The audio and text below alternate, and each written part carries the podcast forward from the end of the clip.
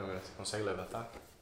O que, é isso aí? O que, que é Ah, isso? fala lá? abre lá. Faz, o- faz a publi. Deixa eu ver como é que você é de publi. Ah, tá aprendendo essa parada aí.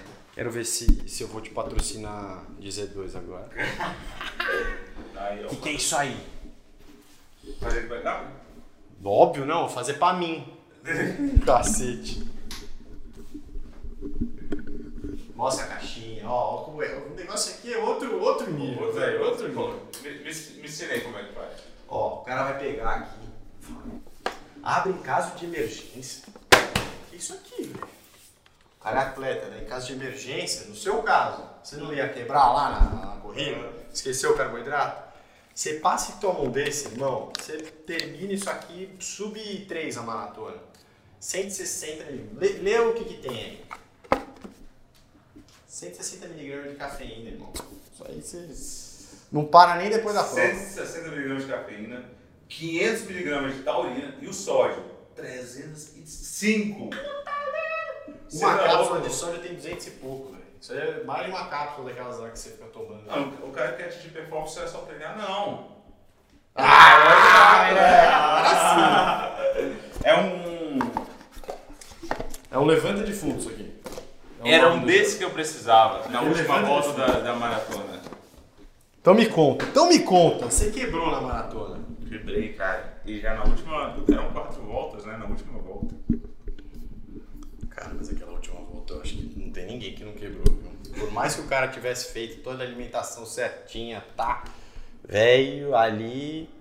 Famoso o filho chora, a mãe não vê, ninguém vê, ninguém quer saber. Todo mundo já foi embora. Ali é doído, velho. Não, mas quando você passou ainda tava todo mundo. é, Minha mulher não tava mais. Minha mulher já tinha se recolhido naquela chuva lá e foi embora. Mas também, pô, 9 horas, desde a. Grávida. Ali debaixo de chuva, cara. Você tá doido. Sua mulher foi também? Foi. E aí, que ela achou?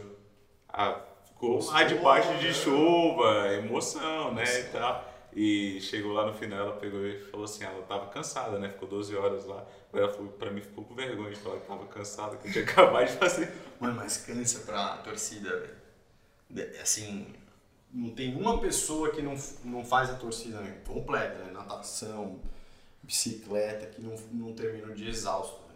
Que pensa, o cara, o cara vai de lado para outro. O, Miranda, que é o cara que ficou na bicicleta enquanto a gente corria, meio que tentando passar as, par- as parciais, falou, meu, pedalei quase 70 quilômetros aqui. Que ele ia, me achava, aí achava outro moleque, aí achava outro moleque, aí voltava, tal, não sei o quê. Aí quatro voltas, né? com 42 pra gente o cara ficou. Aí um chega antes, aí volta, vai achar outro, aí depois chega o outro. 70 km, só isso. Só de daquelas bicicletinhas praeiras lá, imagina. É punk, velho. Torcida sofre também. Demais, você tá Fora o emocional também, né? Não, imagina também aquele frio e tal, a gente tava ali, corria... Você sentiu frio na corrida? Ou na bike? Senti. E ainda Sentiu? bem que eu levei um manguito, que eu não só treinei algumas vezes na chuva, né? Mesmo Tinha- molhado, o manguito segurou? Não, senti um frio ali no final de treino mesmo, sabe? o meu maior medo era, era a bicicleta pelo seguinte, na preparação, O meu maior medo é sempre a água, velho. Porque a É? água, se der ruim, você morre afogado. A ah, bicicleta, se der ruim, você para e acabou. Não, lá e acabou, afundou. Eu Não, tenho e- um monte de medo, velho. e você saiu, você não andou bem, você saiu rápido da água. Eu fui um dos últimos a sair, a largar eu já fui um dos últimos, porque eu falei, vou largar na quarta onda. Era pra largar na terceira, que a treinadora falou, não, vou largar na quarta. Aí quando Pra eu fui, mais tranquilo. é, Ninguém falei, né, o saco, ninguém... É, eu vou fazer o teste, vou largar na na terceira, mas aí tava uma muvuca lá, que eu falei, quer saber, deixa a galera aí, vou largar na quarta. Mas ele tava gravando uma reportagem pro Esporte Espetacular, que ainda vai ao ar. E A reportagem não foi só entrevista, foi também eles gravando é, eles, a prova. eles gravaram a prova toda. Que irado. Pô, foi, foi da hora, tipo assim, tava na bike, os caras com a câmerazinha, tava na, na transição, filmando, na corrida. Mano, eu fui de. Agora que você tá falando, na largada, eu fui de óculos é, espelhado. Cara, eu não enxergava porra nenhuma no começo, não achava boia nenhuma, não enxergava pé, não enxergava ninguém, porque eu quis largar lá na frente. Nossa, que desespero, velho. Só depois que o sol saiu, assim, eu falei, não, agora dá pra enxergar. Puta merda, velho. Não, Conta aí. Mas Não, o óculos espelhado. Mas é porque a gente largou contra o sol ali, não foi? Então, essa era a minha ideia, né? A gente vai largar contra o sol, vou de óculos escuros e óculos espelhados. Nem levei o claro. Só que demorou pro sol sair, acho que inverno, sei lá. Na largada o sol tinha saído, assim, mas é, eu ainda não enxergava a boia, ainda tava escuro pra mim. Tava, né? Quando... Mas eu não, eu não sei como é que foi no início, porque como essa largada rolling start, do cara que larga na frente pro que larga em último dá uns 25 minutos, não sei, 20 minutos. É, mais, eu acho. Até mais, né? Deve que a gente tá ali inocente, né? A... Mais. É porque você fica. Aquele. Você vai soltando a Vai, vai. Caralho, vai chegar a vez. Não, e eu tava aqui pronto pra largar, aí vejo uma mão me puxando, era o repórter. Aí falou, não, vem aqui falar como você tá e tal. E quebrou toda a expectativa, né? Caceta, como eu tô, eu tô com o cu na mão, velho. Aí dei aquela entrevista, tudo, aí ele falou, ah, e tal. E aí eu fui lá, ele falou, não, vai falar com a sua, a, a sua noiva e tal, que é- era minha namorada, né? né, Que depois virou noiva. Aí com- Você pediu no dia? no dia, pós. pós a, né? Ih, velho. Passou- eu- Depois você conta isso aí. É, porque eu pedi depois no jantar, o- um amigo meu falou, todo mundo pede, você vai fazer um Iron Man, né? Pós Iron é uma vez na vida. A joelha ali já vai já vai estar no chão. Já, e aí foi isso, mas na largada, quando fui largar, eles puxaram pra fazer a reportagem. Então fui um dos últimos a Entrar. entrar na água. Aí entrei, aí nessa o mar virou. Primeiro, É, porque começou a chover também, né? isso. Quem largou mais na frente Já ainda pegou chuva. não se deu bem. A chuva pegou quando a galera estava no ciclismo. É. Mas quem largou lá atrás, o mar virou no meio da prova. Então a primeira volta foi tranquilo, os 1900. Mas na segunda volta, no segundo 1900, o mar. Tá ali onda. Não, eu, eu até me assustei que eu tava nadando aqui, acho que meu cérebro desligou que tava concentrado. Mas na primeira boia, aqueles apitos, o- os caiaques. desconcentrou. Aí eu, não, beleza. Aí eu assinei, dar uma parada, olhar, aí dois caiaques assim perto, aí duas, duas pessoas e uma mulher assim. "Ah!" Aí eu falei, caramba, velho, Tá tá, tá, tá ruim, Tá mexidão. Aí na, de uma boia pra outra eu vi que tava bastante onda, né? Eu falei, não, já só mais uma volta, vamos conseguir. Mas teve bastante gente ali que desistiu, né? Teve. Parou nos caiaques. eu vi depois. Eu vi um comentário, não sei se é verdade, que se atrasasse mais uns 40, 50 minutos a largada, talvez não largasse na. Sim, sim. Porque se largasse naquela chuva, que foi 40, 50 minutos, o, não ia ter como, né? Porque a sorte foi que foi a turma entregando que ficou feio. Porque a galera falou que voou pórtico, fez um estrago forte, porque não foi só a chu né, uma chuva. Pra quem não, não, viu a prova. Uma chuva de granizo e vento forte. Então o mar virou total, assim. Aí a natação ali foi. Tanto que a. Aí, desculpa. Não. Mas a, a bike, depois também pra você que foi pegar a bike, tava perigosa. Esse é, esse é o problema também. Se começa aquela chuva desde o do início, eles vão repensar. Porque, puta, tem, a, tem o problema do mar e o problema da bike. Eles tiveram 18 acidentes com ambulância, parece. Caramba, eu não sabia desse número. Eu já, quando fui pegar a bike, um rapaz escorregou lá com a bicicleta na transição mesmo. Eu Não tem falei, como. E ainda se, aquela saída da bicicleta, você lembra que pegava um pouquinho de paralelepípedo ali? Sim. Muita gente caindo ali. Muita gente. Na estrada, descida, freio não, não funciona. Não, e o, meu medo era a bicicleta, que uma coisa que eu guardei muito assim pra mim, não expus bastante, mas era o meu maior problema pelo seguinte, eu já tinha há um 11 meses atrás quebrado a clavícula. é, eu E aí depois de quebrar a clavícula, veio os surtos da esclerose e tal. Até agosto eu fiquei só no hospital, tentando reabilitar. E aí como é que você volta? Ainda tipo assim, a esclerose afetou o equilíbrio, tava na cadeira de rodas, voltando a andar. Aí como é que eu tô ruim do equilíbrio e vou andar de bicicleta? Aí, pá, e ainda vi um medo de cair e quebrar a clavícula. Eu já tinha quebrado a E clavícula. aí piorar de novo a esclerose. É, aí eu peguei e falei, cara, e aí foi um trabalho, uma logística que eu e a Thelma, que é a minha treinadora, e o Navas fizeram. Eu acho que eles foram cirúrgicos, assim, de, de me dar confiança. Porque, cara, você tem um Ironman daqui seis meses e você não consegue andar de bicicleta. Você não consegue equilibrar. E aí, o que, que eu vou fazer? Aí eles falaram, olha, estrada velha, final de semana lotado, não tem como. A gente vai durante a semana. Então, tipo, eu dedico muita paciência que eles tiveram. A Thelma ia comigo durante a semana. Na estrada velha, que era tranquilo. Aí vamos pedalar. Mas aí tem a bicicleta de triatlo, você clipa, você tudo. E eu não conseguia tirar a mão do guidão. Mas por causa, pô, vou desequilibrar, vou sair. E aí foi quando entrou a cabeça do Navas, né? Ele falou, o que a gente faz, cara? Que a gente quer te levar pra prova, né? Aí falou assim, ó, você vai comprar uma comeback, hum. vai facilitar, porque você não vai precisar não pegar água e tal. É. Aí comecei a treinar assim, e aí tentando equilíbrio e tal, pra você ganhar segurança. Mas aí, pô, você pedala 180 km com aquele negócio de MTB, dá uma puta dor e tal. E aí foi, mas cara, foi aí. Mas você voltou a clipar? Voltei a clipar. Mas sabe, a paciência que o Navas e a Thelma tiveram foi. De tipo, cara, é, é uma exceção da exceção o seu caso, a gente vai. E eles foram assim, seis meses para antes, ele falou, a gente vai tentar ver se a cidade chegar. Ela bateu um martelo e falou assim, cara, você consegue seis, seis semanas antes. Tipo assim, porque era muita incerteza. Pô, você não vai conseguir. Imagina, o cara não consegue é, equilibrar. Antigamente equilibrava, mas hoje não consigo equilibrar. Como é que eu vou fazer um Ironman? Aí ela falou: não, a gente. E aí entra, eu acho que Deus, o destino, porque até uma se propôs. Ela falou assim: hoje fazer o seguinte, Gildo. Manda um e-mail para a organização e pergunta se pode ter um atleta anjo. Alguém fazer a prova uhum. com você. Uhum. Aí mandei e tal, eles autorizaram. Aí até um falou, vou fazer com você. Pelo menos para te dar confiança, alguém ali perto. Tá igual a gente treina aqui. Aí vai ser a mesma coisa. Mas ela teve que fazer um procedimento cirúrgico.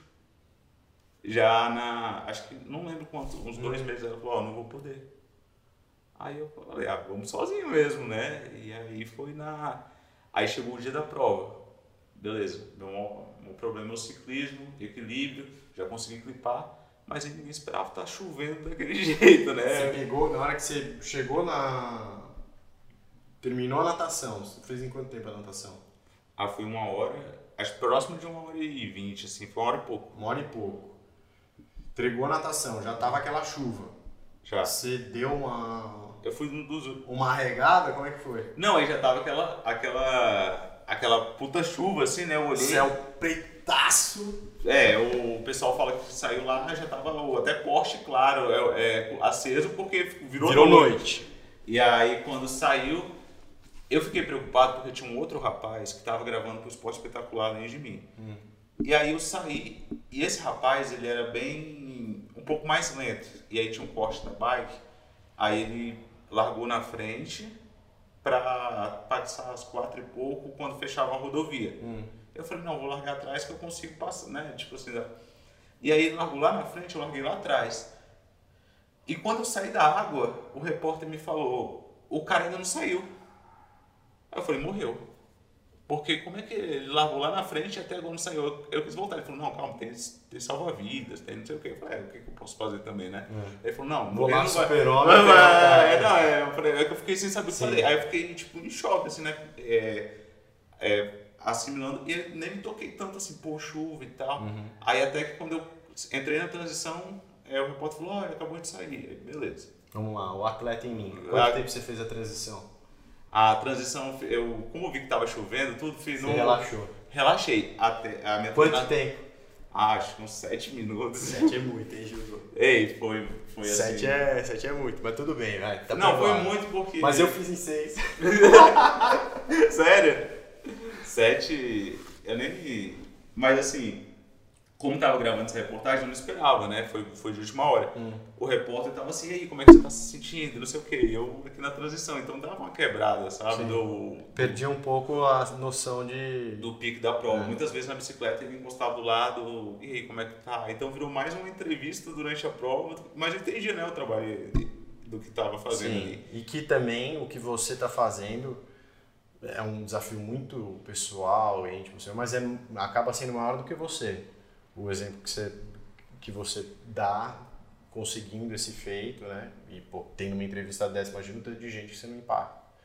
Então vale a pena o sacrifício. É, de rever, a mensagem reverberar. Exato. Tanto é que o, a Thelma falou assim, ó, você vai tre... a gente treinou para você terminar a prova em 11 horas e meia, 11h40.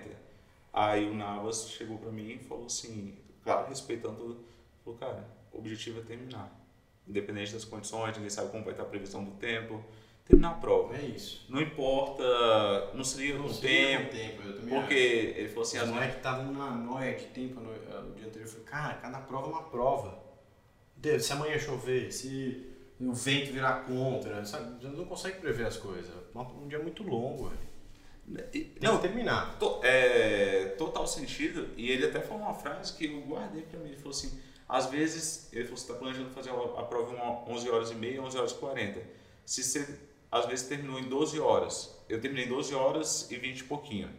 Aí, o que acontece? Quase um, 50 minutos depois do previsto. Mas ele falou assim: cara, você terminou. Você completou. Aí, às vezes, você se liga tanto com o tempo que você deixa de comemorar um feito. Você acabou de fazer um Ironman. Então isso fez sentido, eu guardei pra mim, tanto é que na bike eu segurei bastante por causa do equilíbrio e tudo mais.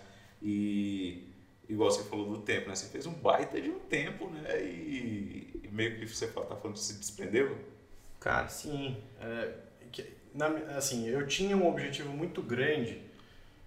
Grande, né? Eu tinha um objetivo pessoal muito forte em mim, que era classificar para a Kona, que eu já estava classificado com toda a prova de Cozumel. Então, para essa prova, era uma coisa mais assim: ah, pô, o moleque foi classificar lá em Kona, quem é Vitor, tal, não sei o quê. E na minha cabeça, né? Você também vai criando um pouco essas coisas, mas.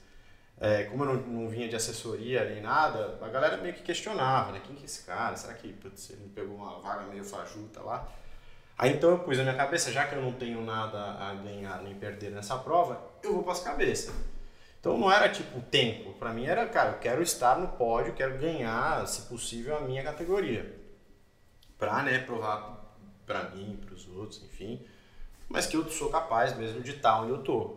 E quase, né? É, quase, não existe quase nem o sim, mas era para ter ganho, porque eu tomei uma penalidade com- completamente injusta de 5 minutos. Porque eu, eu largo, né? Você falou, nado bem e tal, mas pra turma que nada bem, eu nado bem, ok pra mal, assim, né? Porque eu saí pra uma hora e um minuto no tracker lá do, do Ironman. Meu relógio deu um pouco menos, mas uma hora e um minuto. É, a turma que ganha, que, que ganha normalmente faz para 54, 52. Minha transição foi devagar. É, minha bicicleta foi ok, porque eu, eu vinha numa bicicleta muito forte, aí eu venho passando uma galera. É, e na segunda volta ali no aeroporto, eu comecei a pegar uma galera que estava ainda na primeira volta. E aí tinha uma fila assim enorme, então eu não tinha como evitar passar essa fila. E teve uma fila que eu peguei, né, um, um pelote que eu peguei, que estava muito grande. Eu entrei para dentro, mas eu entrei assim, fiquei dois segundos, sei lá, 10 segundos e voltei, saí e continuei a, a passar. Aí passei essa turma, no que eu passei essa turma veio uma moça atrás de mim com, com cartão. Aí fiquei puto da vida, fui atrás dela, falei, meu, você tá doido, tal, eu não peguei vácuo, ah, enfim, mas ela deu, aí eu parei, paguei 5 minutos e fui fazer. E o cara que ganhou a minha ganhou com 40 segundos de diferença de mim. Nossa. Então eu fiquei com isso na cabeça, né? E aí teve outro também na transição da corrida, eu deixei gel dentro do, do tênis, esqueci, botei o tênis no pé, estourei, aí voltei pra trocar meio. Aí demorei na transição de corrida. Então teve um monte de cagadinha, né? Que você fica pensando, pô, dava, dava. Mas enfim, essa foi minha prova. É, então eu arrisquei um pouco mais na onde eu sentia mais segurança, que era na, na bike e na corrida. Ah, então. Cara, aí você fica com essa penalidade, né? Tipo, por 40 segundos. Mas enfim, a ideia era não me prender a tempo e, e dar o meu máximo o tempo inteiro, não ser conservador. Esse era o meu objetivo. Então eu queria fazer um- uma prova para terminar e para terminar bem comigo, assim, sabe? E era o que eu falava para a turma também, ó, cara, o, o que, que você tem para entregar? É isso que você tem que entregar. Você tem que deixar tudo que você fez, o tempo que você gastou, eh, o seu sofrimento. O que você não tem, você não vai entregar. Então não adianta você falar, pô, Gil, você vai fazer uma prova sub-9. Você fez para entregar uma prova sub-9? Não, mas, porra, Gil, olha o caminho que você percorreu para chegar lá e olha o valor que a sua. Cara, você me desculpa, mas vale muito mais a sua prova do que a minha, o tempo. Foda-se o tempo. Vale a história para você chegar lá, né? É o que, a- o que aquilo representa para você. Eu acho que não tem nem como, não dá de medir, porque o que a minha representa uma coisa pra mim, a sua representa uma coisa pra você. Sim. E eu, eu acredito muito que cada atleta que chega no Ironman, chega com alguma história, algo para superar. Teve um rapaz que ele correu comigo ali na maratona, que ele treina na mesma assessoria, que o pai dele morreu e ele prometeu que o pai dele que ia fazer a prova. Aí. E aí ele correu com a foto do pai dele aqui para cruzar junto no poste. Pô, me emocionei. Então cada um tem a sua. E o Ironman tem muito disso, né? De, de ser um desafio que transcende o esporte, transcende o movimento, o exercício físico. É, eu, cara, eu fui fazer um, um nos Estados Unidos, meu primeiro Ironman foi nos Estados Unidos, foi numa cidade que chama Louisville, em Kentucky. É, e tinha uma, uma moça do meu lado largando, cara, e ela era semi-obesa, assim. Eu olhava e falei, como que essa mulher vai tentar fazer um Ironman? Tipo, já vi gordinho fazer e tal, já vi gente com sobrepeso, mas ela era quase uma obesa, assim, sabe? Braço de americano que vai pelotando, assim. Cara, como essa mulher vai correr 42? Não é possível. Aí eu fui, ela, super, ela tava super simpática, assim, animada com o dia e tal. E eu perguntei pra ela, putz, é sua primeira vez e tal? Ela falou, não, é meu sétimo. Seu sétimo? Ela é, eu perdi minha irmã e ela fazia. E aí todo ano eu venho tentar terminar, eu nunca consegui terminar. E, e eu me preocupo com terminar agora, eu tenho certeza que um dia eu vou conseguir terminar, mas eu faço todo ano e é sempre uma, uma comemoração à vida dela, assim. Puta, como eu sou idiota, né? Eu fico aqui pensando nas noinhas de tempo e tal, não sei o que, a menina trata isso aqui como um tributo à irmã dela. Então tem muito disso, né? Porque é, é um negócio que não é só. E, e, eu acho que é isso que deixa a marca tão forte, né? A pessoa pergunta, pô, mas realmente tem uma, uma força de marca e tal, não sei o quê.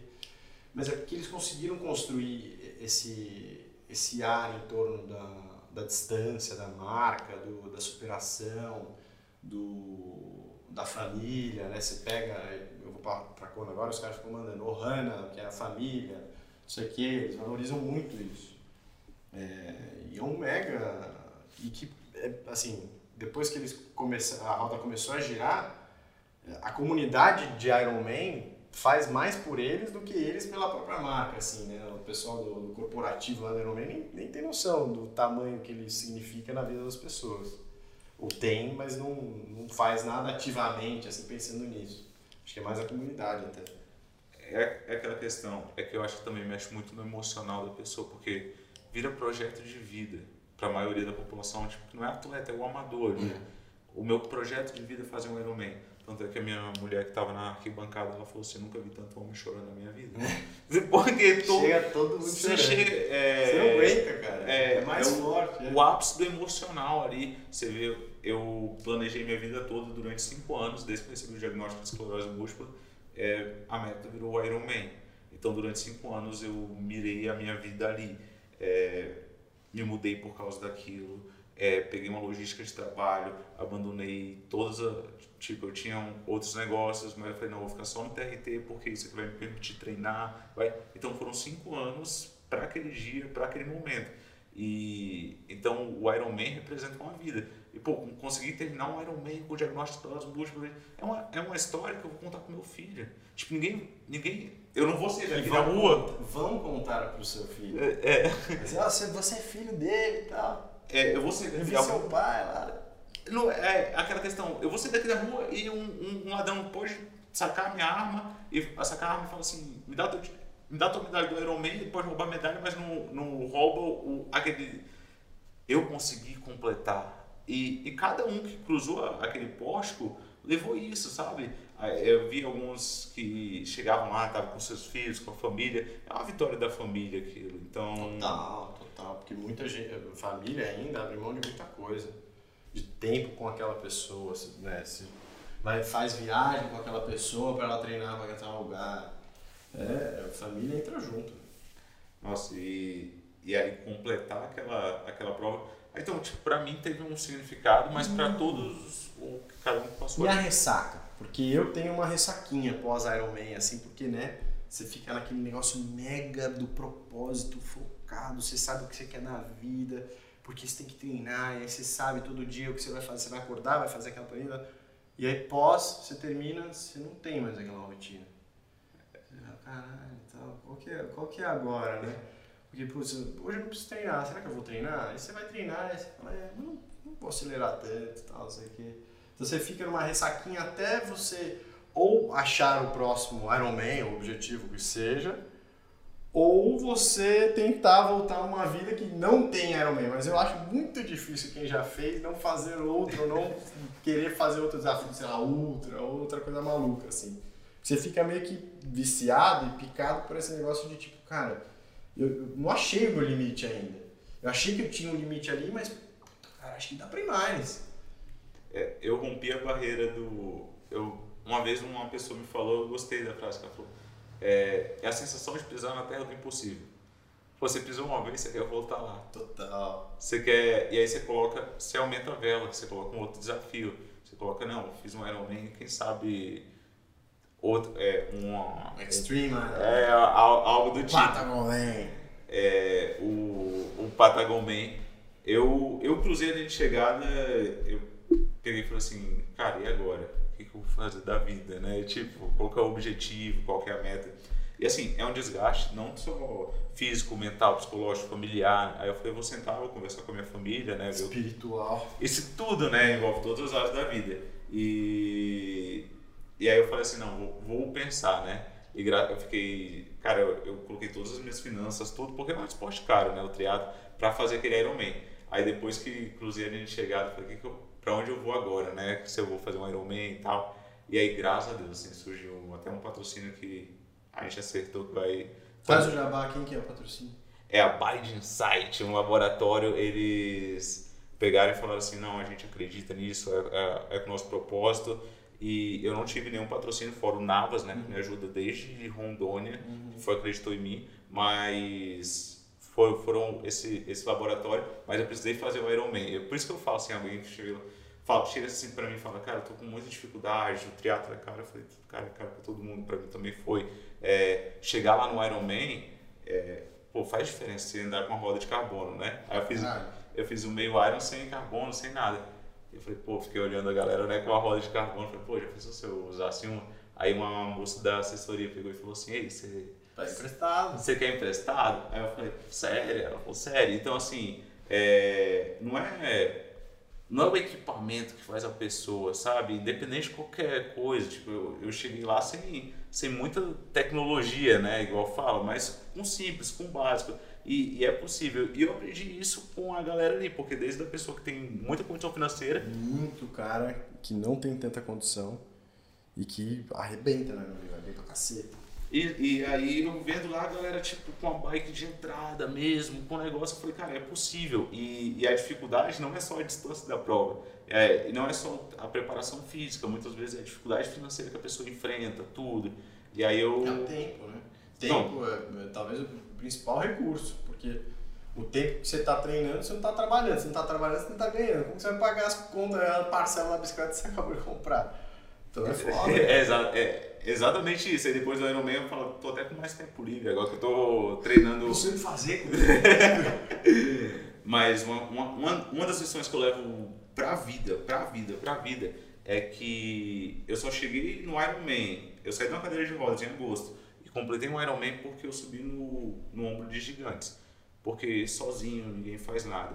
É, desde pessoas que acreditaram em mim, desde a pessoa que me emprestou uma roda, desde a nossa, eu, eu tinha feito o meio Iron com um macacão cavado que eu tinha comprado. Hum. Aí, eu tinha, aí eu guardei uma grana e tal, comprei um macacão mais rasgou. Hum. Aí eu falei, pô, eu queria fazer um com um macacão de manga. Cara, uma pessoa me deu um macacão. Top. Aí eu falei, o que eu fiz o Iron, né? Eu falei, pô, não ia ter grana para comprar naquele momento. Então, pô, foram pessoas. Eu não cruzei aquele poste sozinho. Muita gente me ajudou, tipo, sonhou comigo. E eu nunca esqueço o nome dele, é Douglas. É um cara do Rio de Janeiro que ele tava lá no Ironman, aí ele falou assim, eu tinha mandado mensagem, ele falou, vim só pra te ver, cara. Aí eu falei, caramba, aí tirou a foto, falei, não, vamos jantar e tal, né?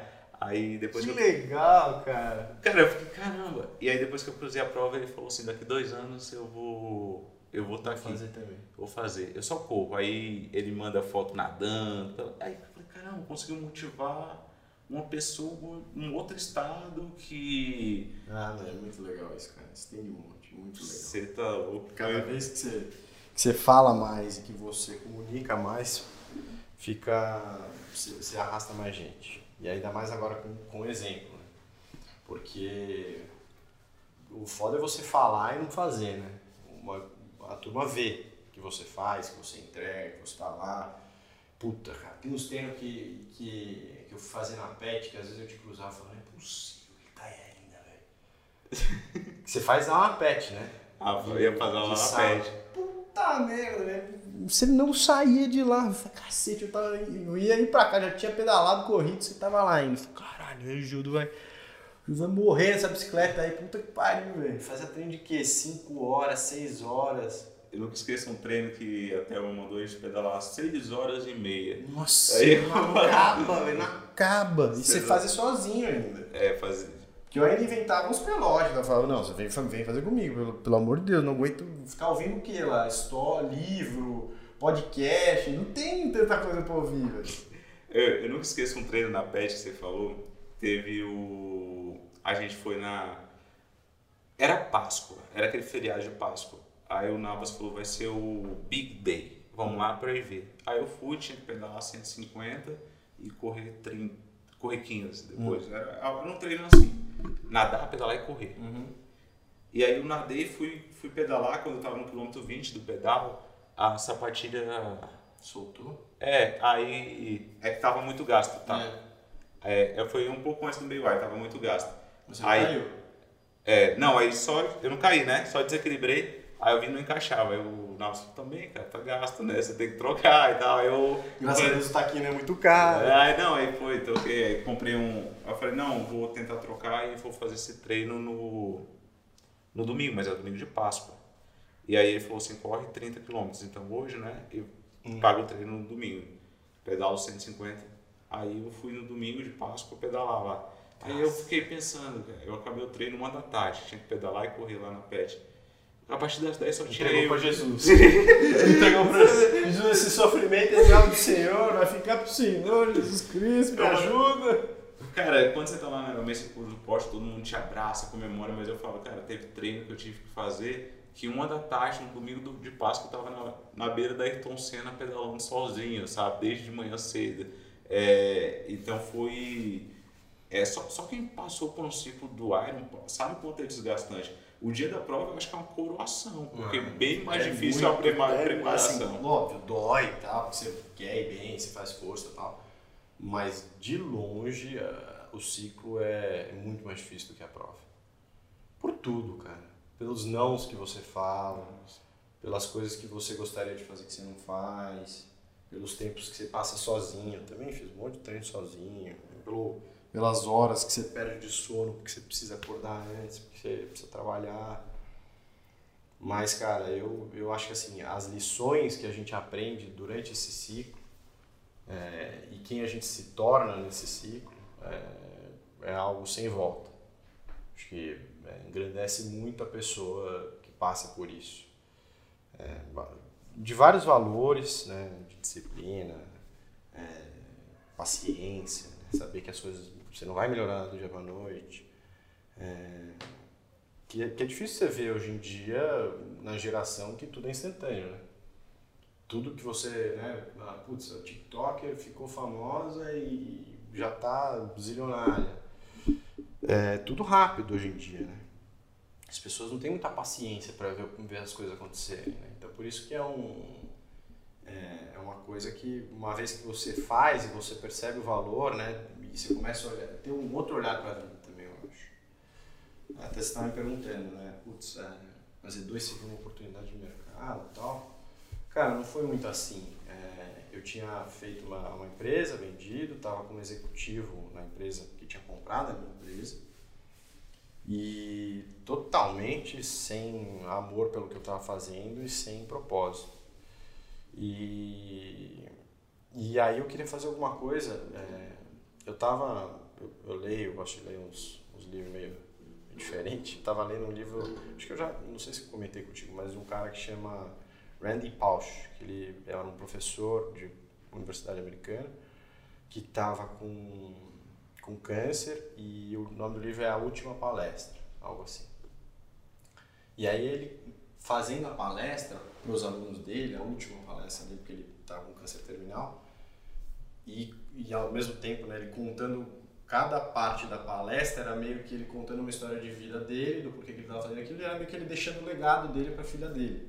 Né? Porque a filha dele era muito nova, tinha acho que um ou dois anos ele faleceu. Ela, enfim, não, lembro, ele ficou com medo, porque ela não vai lembrar de mim, quem eu sou. Eu preciso, né? Minha filha precisa saber depois, quando eu olhar para trás, quem era meu pai, né? Ele era um cara legal, ele era um babaca, ele era um gordo, ele não fazia porra nenhuma, ele fazia, né? Quem que era meu pai? É... E aí, eu, minha filha tinha acabado de nascer quando eu tinha lido esse livro. Li um livro também que, que mexeu bastante comigo, do, do Victor Frank, eu acho que chama. Em Busca de Sentido. Isso. E que tem uma passagem de, do livro dele sobre o propósito da vida, né?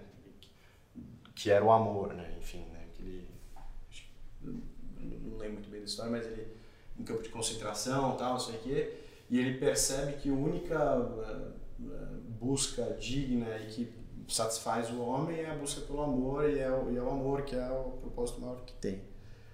E, e eu, vindo do mundo de startupeiros, né, de cara que fala, ah, vou impactar o mundo, vou fazer uma tecnologia que vai revolucionar o mercado financeiro, tal, porra, animal tal. Mas o que, mexe comigo? O que, que consigo eu impactar as pessoas? né? E, e eu tava apaixonado por esse negócio, eu tinha acabado de fazer no Iron Man. Eu falei, cara, preciso perpetuar esse sentimento e preciso compartilhar esse sentimento. Só que o meu dom, a minha, eu, eu sei o que eu sei fazer, o que eu aprendi a fazer bem, é montar empresa, é criar marca, é montar equipe, é motivar a equipe, é ser um bom líder, enfim, os meus dons, as minhas ferramentas, são melhores para o mundo empresarial, mas eu quero que a minha próxima obra de arte seja nesse mundo empresarial e que seja o meu legado. Então que a minha filha olhe para aquela empresa e fale, puta, ali é meu pai, aquilo ali é a cara do meu pai, então não sei o que. Eu comecei a desenhar.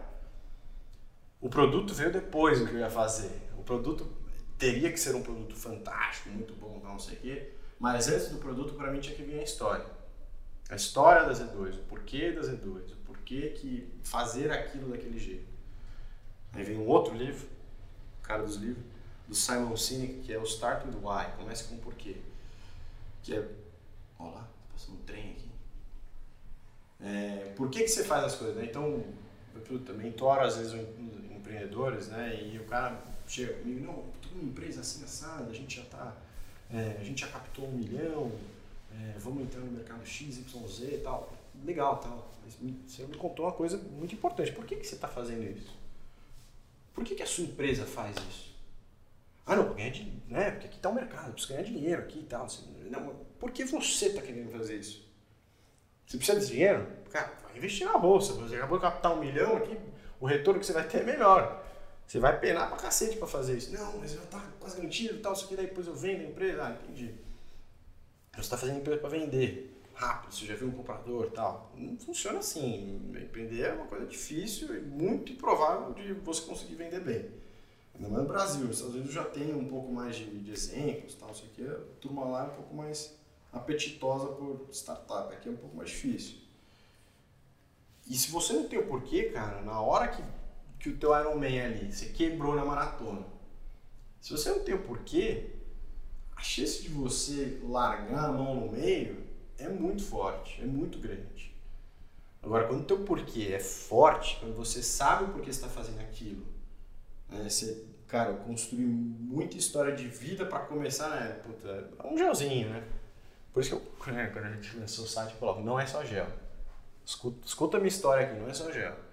Aqui vem, cara, investir, aqui tem inserido um monte de ciência, performance, atleta, suou, comeu coisa errada, fez besteira, não sei para chegar nisso.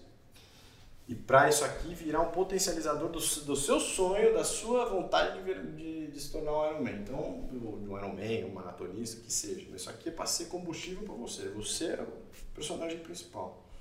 O que eu não quero é que você fique no sofá. Então, essa é a ideia. Mas o.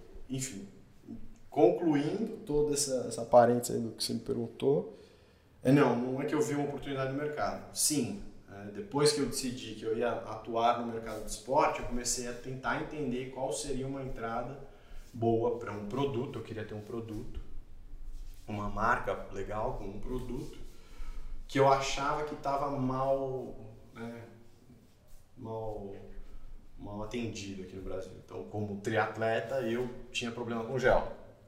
Não conseguia comer gel, achava gel caro. É, os que eu gostava eram o CIS, e o CIS, tá, sei lá, às vezes eu gastava 20 reais num sachê. Então eu levava banana e às vezes num treino que era para ser um treino longo eu levava, levava um ou dois, três CIS.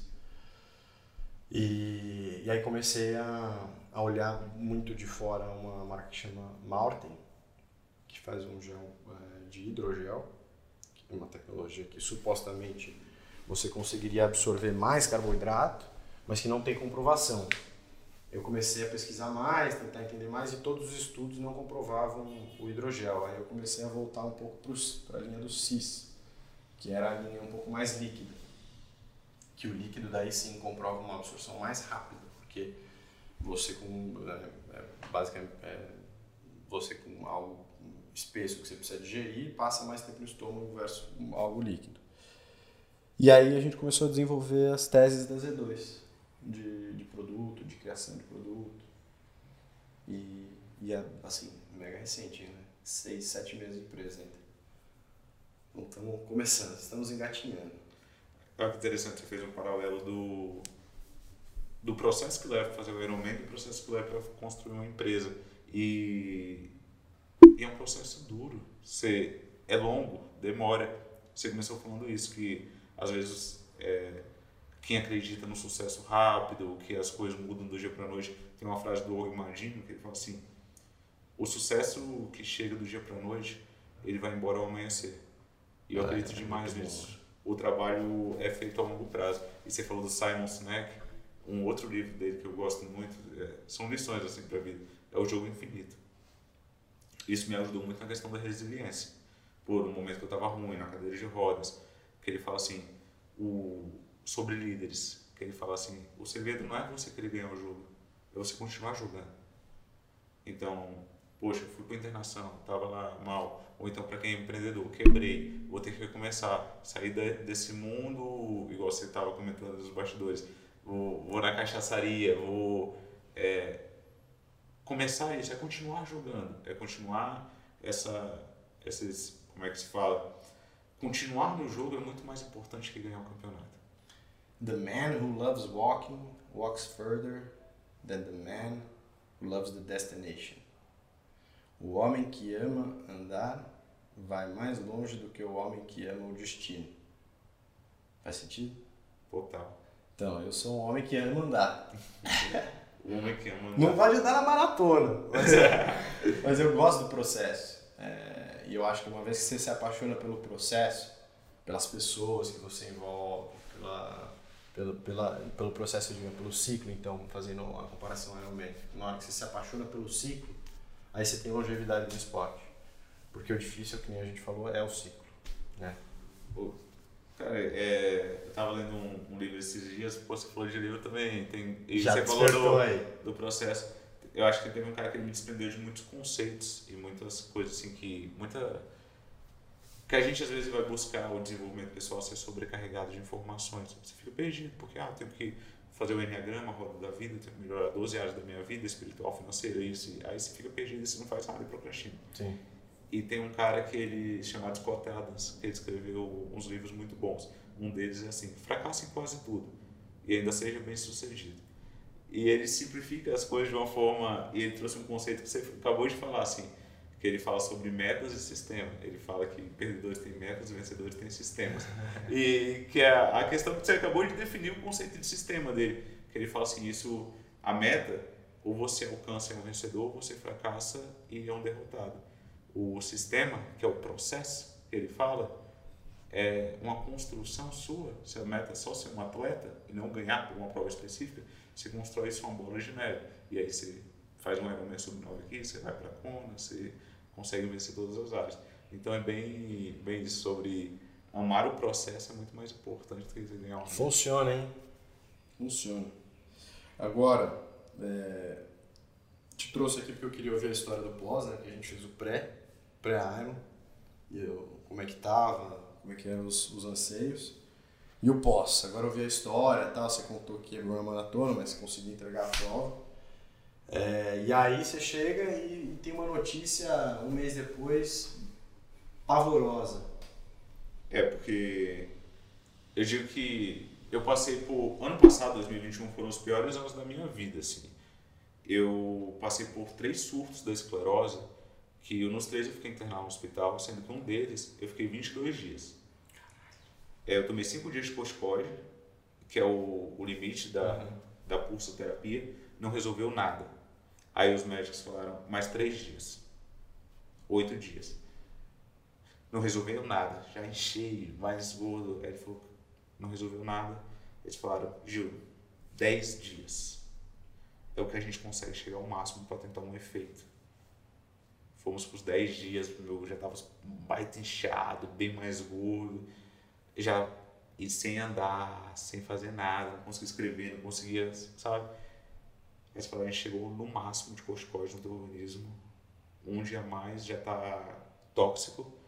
Aí já vai fazer um procedimento chamado plasmaférese, que vai colocar um catéter, vai filtrar o teu sangue e, e aí vão fazer cinco dias. Aí eles fizeram, eu comecei a ter uma leve melhora.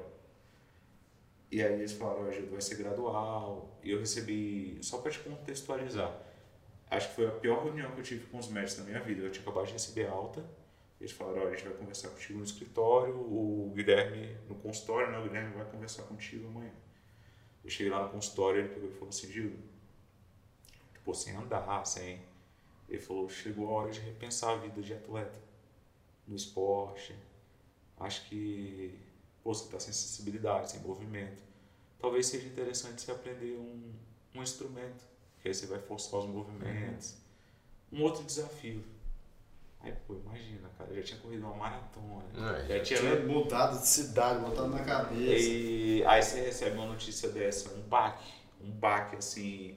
Eu fui pra lona naquele dia, eu chorei muito. A única coisa que fez sentido que eu saí da lona assim foi uma música que um amigo me viu, não tava respondendo ninguém, sumindo nas redes sociais. Que assim, tá chorando por quê? Do César Menor de Fabiano. Hum. Que é, pô, puta música assim profunda.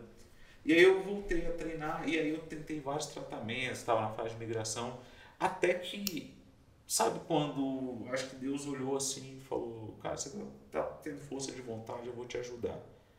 E encaixou minha força de vontade com o tratamento. Por isso que eu falo assim, é, hoje estão estudando, até meu caso, tá? Uhum. É, eu falo, eu não sou um ponto fora da curva. Eu sou um cara que teve muita força de vontade e um tratamento. Arrastei a curva. Adequado. Tipo assim, qualquer. O cara, se ele tem um tratamento adequado, se ele tem acesso às medicações. E qual que foi o tratamento? É com uma medicação chamada Quesempta. É. É, e aí o que acontece? Eu consegui essa medicação judicialmente. Eu pedi do plano de saúde. Já tentei todas as medicações do SUS, da, que estão na lista da ANS, e não foram eficazes. Pô, tava com cadeia de rodas, tava mal. E até que o médico Como cara, chama essa aqui? Quesempta.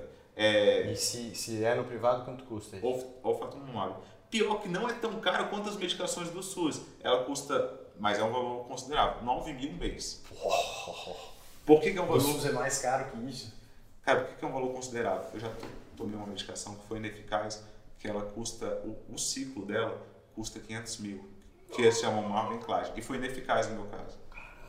Então, assim, mas ela é 9 mil mês, em média 9 a 10 ah. mil reais mês. Ou e seja, aí, comparado a 500 mil, ficou suave. Suave, né? Que era 500 mil ano. E aí, pô, não tenho condição, sou servidor público de bancar, imagina, bancar o triatlo e tal. Esquece. E aí eu recebi pelo plano de saúde. É, tentei pelo plano de saúde, aí eles negaram. Aí falaram, uma saída é você judicializar. Porque você já tentou tudo do SUS. Você já tentou. Não tem mais o que tentar, busca isso. E uma coisa é pedir do Estado, sobrecarregar o Estado. Pede pelo plano de saúde forneça. Aí eu entrei com um processo e por meio de uma liminar eu recebi a medicação. O processo ainda não transitou julgado. Está rodando. Uhum. Mas o plano, desde agosto, vai lá e me manda a medicação. Aí todo mês eu vou lá e aplico. E sabe o que encaixou? Tipo, comecei a melhorar. Tipo, que era. Até os médicos falam, nada explica a capacidade regenerativa que teu corpo desenvolveu. Você estava na cadeira de rodas, 40 dias depois você estava conseguindo correr 15 km. 40 dias depois? 40 dias depois. Foi algo assim surpreendente. Ele falou, eles falaram, depois a gente vai estudar e tal. Mas enfim, foi, é, foi aconteceu. Uhum. É, Deus ajudou, falar que foi muito Deus, muita fé. Muita... E aí eu consegui uma medicação que me levou para um Ironman. Além de todo o treino e tudo mais. E essa, mas essa medicação você tem que tomar todo mês? Todo mês eu tomo. Uma vez por mês? Uma vez por mês, uma. uma... Se você não toma, você recai? Aí, eu, se eu não tomo, eu paro o tratamento. E se eu parar o tratamento, corro o risco de voltar para o estado que eu estava lá em agosto. Hum. Mas isso é. Como se fala? Não tem como martelo martelo, imprevisível. Pode ser que não. É, pode ser que não. Mas eu estou falando de parar um tratamento que está dando certo. E aí o que acontece? Eu estava vivendo um sonho. Por que, que eu contextualizei? Em agosto eu estava na cadeira de rodas, estava mal, o médico manda. O médico, você vai necessitar do médico, cara. Esquece, vai, esquece o esporte. Você não vai voltar, vai, vai, vai aprender a tocar um instrumento. E de repente, por, por um acaso, por Deus te permitir, tu encontrar uma medicação e tu chegar no Ironman.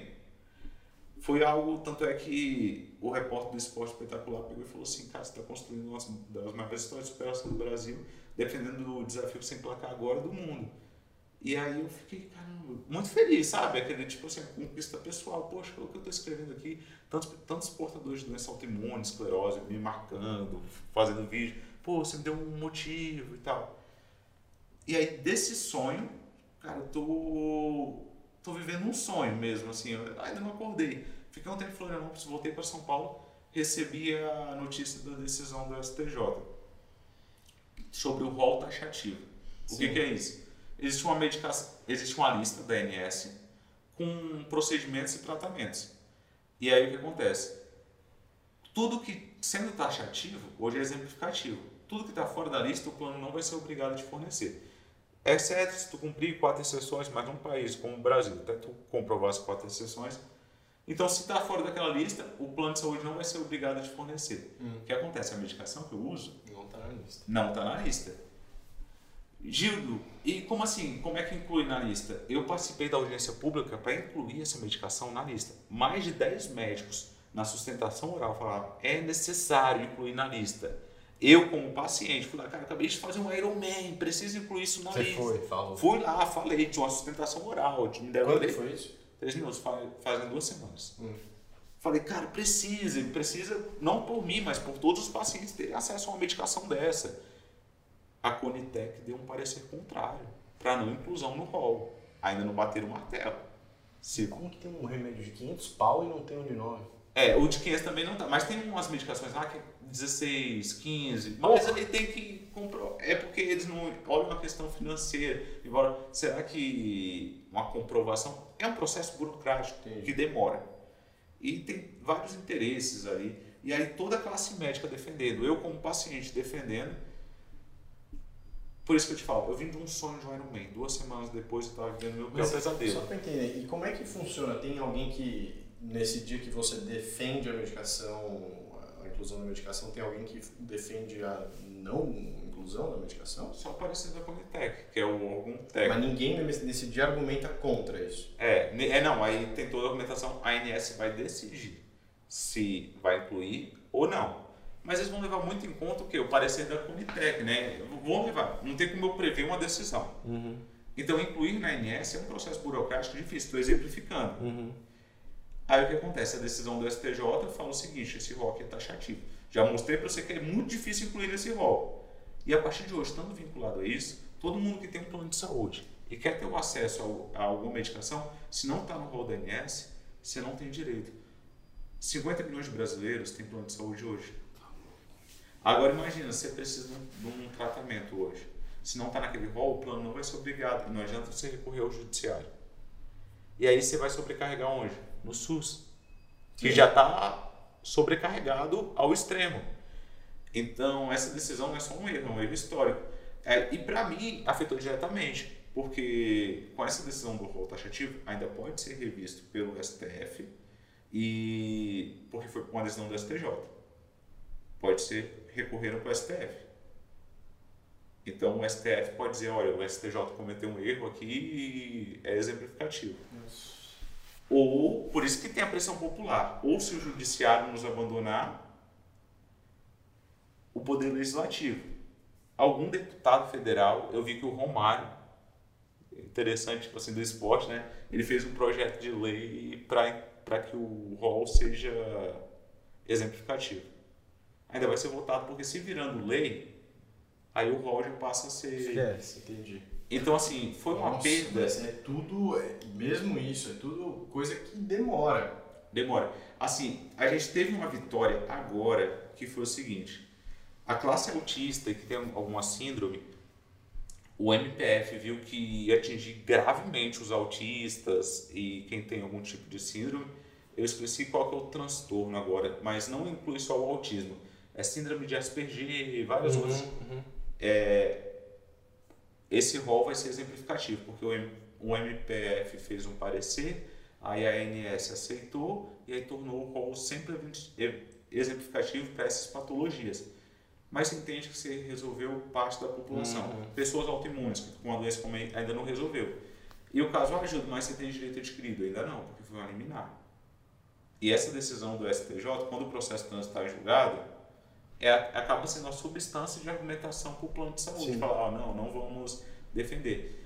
Ah, Gildo, mas se depois do aumento a história ganhou relevância, o pessoal falou para fazer vaquinha, para ajudar. Eu falei, cara, é, eu não estou aqui para resolver o meu caso, porque, pô, resolvi o meu caso. Se, eu, se amanhã a ANS resolve resultado daquela agência pública incluir, é muito egoísta da minha parte falar assim, poxa, eu resolvi o meu, então vocês Tchau. Tchau. É, você tinha que ver quando eu recebia mensagem lá na agência pública de uma mãe de duas crianças autistas. Falando, eu estou desesperada. Dois filhos que não fazem tratamento, que não tá no rol da ANS. Então, assim, virou uma briga Não, imagina. pela vida, né? Imagina. Imagina o tanto de gente que não afetou. Aí, por isso foi essa, essa mobilização. E, e aí, que, que, que, que né, quem não. Fora o Romário, quem tem o poder da caneta aí na mão, consegue fazer. Você falou pressão popular. Como que é pressão popular, assim? É... É uma, é, subiram uma hashtag nas redes sociais, qual o taxativo Matos, mata. Até agradeço muito quem encabeçou isso, que foi o Marcos Mion, que é o é, ele tem um filho autista. autista. E aí ele encabeçou isso. E essa pressão popular fez com que o Ministério Público Federal fizesse esse parecer e a ANS resolvesse o problema dos autistas e de quem tem essas síndromes como Asperger. O que, que a pressão popular acontece? Pode acontecer de, de um dos poderes, igual o MPF foi lá e olha, isso aqui a gente está matando nossos autistas. Ou um deputado que você votou. Porque assim, pô, esse aqui foi meu deputado. não- Cara, é, você, você não vai defender a população, tudo, bater na porta do legislativo para ver se se resolve de alguma forma. Eu estou manifestando como posso, falando com alguns deputados, vou lá, brigo, porque virou uma questão de, de saúde pública, né? Eu não vou, vou sa- cair, sair candidato a deputado, nada, mas é como população. Opa! Acho que temos aí um candidato. Não, eu eu não, não tenho nenhuma pretensão. Mas eu acho que esse é o teu próximo Iron Man, cara. É, não, Essa luta aí, bicho. Não, agora eu tô. Virou, virou uma questão de, tipo, brigar. Eu bati na porta do Estado mesmo. Eu fui na, fui na Secretaria do Esporte, fui lá no Foi? governo, fui. E, e, e pressionando mesmo. Falei, olha, acabaram de decidir. É, qual que é a, a opinião de vocês quanto a isso? Porque quem tá lá no poder tem que se manifestar, pô. A gente é a favor ou é contra. E aí, você sabe, vocês estão do- de qual lado você tá? Do lado dos planos de saúde ou do lado? O que que você vai fazer com a população? E os para-atletas, que dependem de uma medicação? Secretário de esporte abriu as portas e foi bem receptivo e falou: não, a gente. Aí eu marquei, eu falei: não, agora a gente vai na secretaria da pessoa com deficiência. E, e graças a Deus. E essas pessoas movimentam. E essas pessoas é quem está no poder. Então eles têm uma certa poder de tipo, Uma ah, certa influência. de uma certa influência. Esse é um ano eleitoral, então eu fui alguns, falei com alguns candidatos, falei, o que, que você. Ontem fui num podcast, não é favor e não é direito. Falei assim, olha, você é deputado, o que, que você. Candidato para deputado, o que, você tem aqui para. Aí, não, a gente vai. Então, porque às vezes falar, mundo fala, mas na hora do. E aí, você está defendendo? É. E aí eu. É, Se expor, né? Porque o cara é, ele tem que se expor. É, esse é um dos problemas, né? Porque o, eu, eu imagino, né? Por que, né? Por que, não é- por que, que existiria alguma pressão contrária? Porque os planos não querem gastar dinheiro, né? Esse é o, é o, momento, é o argumento principal dos planos. E, e eles devem ter alguma influência, né? Porque os planos são gigantes, né? Você pega aí as empresas de Bradesco Saúde, todas as empresas de plano de saúde são gigantescas. E eles devem ter uma pressão, um lobby forte em cima de, de poder público, em cima de quem está no poder. Então, é, a, a voz, é, infelizmente, no nosso Brasil é quem chora mais alto. E, e uma coisa assim, Vitor, é que eu falo, eu acabei de fazer um Ironman. Tipo assim, alguém que tinha uma patologia e fazer um Ironman. E eu tô nessa situação, imagina um cara que não tem voz. O cara que tá ali dependendo de um. Aí eu falo. Eu, eu não. Teve quando estava na época do vestibular, eu vi um, uma manchete no jornal de 1935 que falava assim: vende-se uma ama de leite. Cara, vende-se uma pessoa. Isso não tem nenhum século. É, tipo, vende-se uma pessoa na capa do jornal. Eu, a gente olha isso para trás e vê o absurdo que foi. Eu estou pensando nas futuras gerações. Eles vão olhar essa decisão do rol taxativo na, nas capas dos jornais de hoje e vão falar, vão sentir novo. Vão falar, poxa, estavam matando a nossa população. Como assim? Como assim, né? Estão matando a nossa população. Então virou um, uma briga, hoje virou uma briga de sobrevivência, assim. Eu falei, nossa, estou batendo, estou manifestando como eu posso, falando assim, cara, isso aqui vai, vai matar a população, mas uma lei federal nesse momento resolveria. Ou o STF mudando. Tipo, e aí, vida que segue. Mas, pelo que eu entendi, a lei é a, seria o caminho mais é, perene. É, mas pode acontecer do STF de cair em consciência e falar que a decisão do STJ foi um absurdo. E aí não, não precisaria da lei federal. Mas existe, Se o, existe a possibilidade, mas ninguém esperava a decisão do STJ e aconteceu. Então, se o Poder Judiciário abandonar a população nesse momento, cabe a gente pressionar o legislativo para, olha, faz, faz um projeto de lei, você aí que é meu deputado federal, vota a favor desse projeto do Romário, olha aí, graças a Deus quem é autista já está amparado pelo que o, que o MPF fez, né? Mas, assim, virou uma situação de sobrevivência agora, de...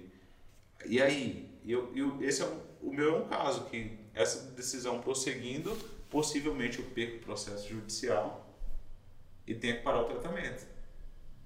Puta. Aí, essa é a espinhenta e dura verdade de quem mora no Brasil, ou qualquer outro lugar também, né? Acho que nos Estados Unidos não, não sei nem como é que funciona essa parte de plano de medicação, mas ou na Europa, enfim. Mas essa essa é, é uma luta que você não, não esperava, né? Poxa, é, eu até lembro da pergunta do Sempre tem novos obstáculos no caminho. O bom é que você sabe. Qual que é o próximo consegue... objetivo? É lutar pela sobrevivência. Cacete. Não, imagina o medo né, que você deve sentir de putz, voltar atrás, né? Voltar a cadeira de roda. Pô, parou o tratamento, eu falo. Tá vendo? Que desespero.